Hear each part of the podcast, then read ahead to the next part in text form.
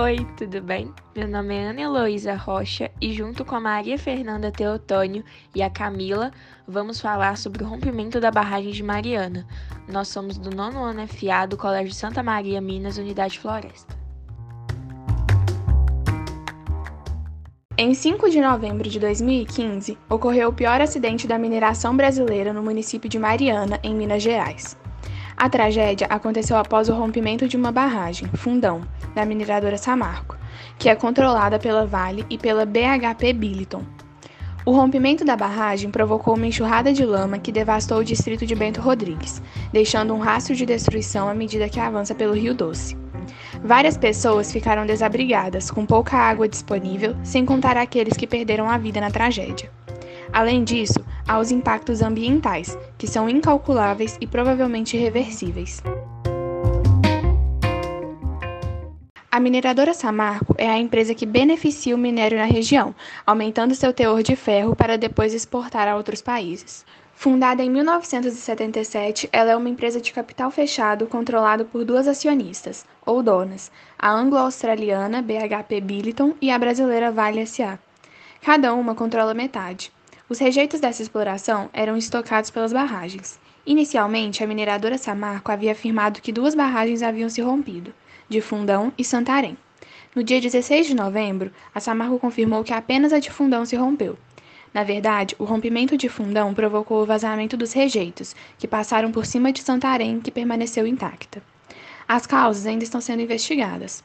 A Samarco informou ter registrado dois pequenos tremores na área, duas horas antes do rompimento. O Observatório Sismológico da Universidade de Brasília registrou dois tremores próximos ao local, de baixa magnitude. Uma das coisas ainda em discussão é se esse é um evento natural ou desencadeado pelos reservatórios. Não chovia no momento do rompimento. Um engenheiro da Samarco afirmou que uma vistoria não detectou risco no local, mas um laudo obtido pelo Jornal do Globo mostra que já se sabia do risco. O contato entre a pilha de rejeitos e a barragem não é recomendado por causa do risco de desestabilização do maciço da pilha e da potencialização de processos erosivos, diz o documento. Para o Ministério Público, isso prova que houve negligência da empresa.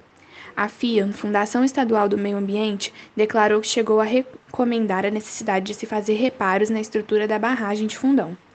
Os bombeiros precisaram de muita força para combater sentimentos de preocupação, ansiedade, incerteza e medo e ir atrás de ajudar as vítimas.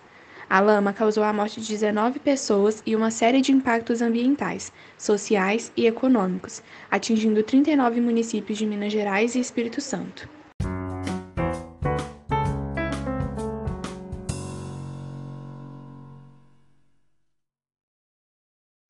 Inicialmente citarei os prejuízos ambientais que foram com certeza devastadores. Mais de 80 milhões de toneladas de rejeitos da barragem do Fundão atingiram o Rio Doce, causando a morte de milhões e milhões de peixes e outros seres vivos. A vegetação, graças à enorme exposição a uma grande quantidade de lama tóxica, foi extremamente devastada, trazendo prejuízos também ao solo. A quantidade de minerais como ferro, manganês ou arsênio e outras toxinas foram tão grandes que chegaram a atingir outros rios, causando também diversas mortes. E esses problemas, infelizmente, são irreversíveis, acabando assim com a qualidade da água, a fauna e a flora ali presentes. De acordo com a professora Daniela de Mello, da UFG, há muitas consequências da contaminação desses metais pesados para a população e para a saúde a longo prazo Dentre, dentre tantas, podemos citar doenças mentais, crises hipertensivas, doenças cardiovasculares e respiratórias, alergia, câncer, entre outras.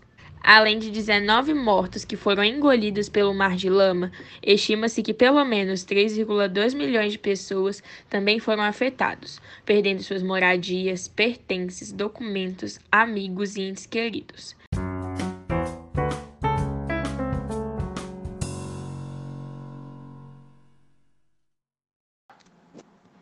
Nestes mais de 1,8 mil dias, os responsáveis pela tragédia não foram julgados. Em 2019, o crime de homicídio foi retirado do processo. As mortes, as mortes provocadas pelo rompimento da barragem foram consideradas pela Justiça como consequência da inundação causada pelo rompimento. Durante esse período, as comunidades destruídas não foram reconstruídas e ainda faltam respostas para a recuperação do meio ambiente. Para reparar os danos causados, a União e os estados de Minas Gerais e Espírito Santo celebraram um termo de transação e ajustamento de conduta TTAC com as empresas Sarmaco, BHP e Vale, responsáveis pela barragem. Além de criar a Fundação Renova, organização que deve pôr em prática as compensações, o TTAC estabelece 42 programas que devem ser cumpridos nos 670 quilômetros da área impactada ao longo do Rio Doce e afluentes. Passados cinco anos do desastre, 29.039 habitantes ainda dependem do abastecimento de água por caminhão-pipa, devido à insegurança no consumo da água, o que se torna mais grave durante a pandemia do coronavírus.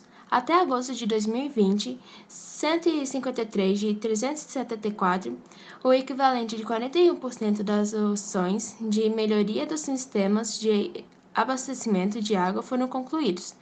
Também, de acordo com o MPF, apenas 10.885, o equivalente a 34% das 31.755 famílias cadastradas recebe, recebeu algum tipo de indenização até agosto de 2020.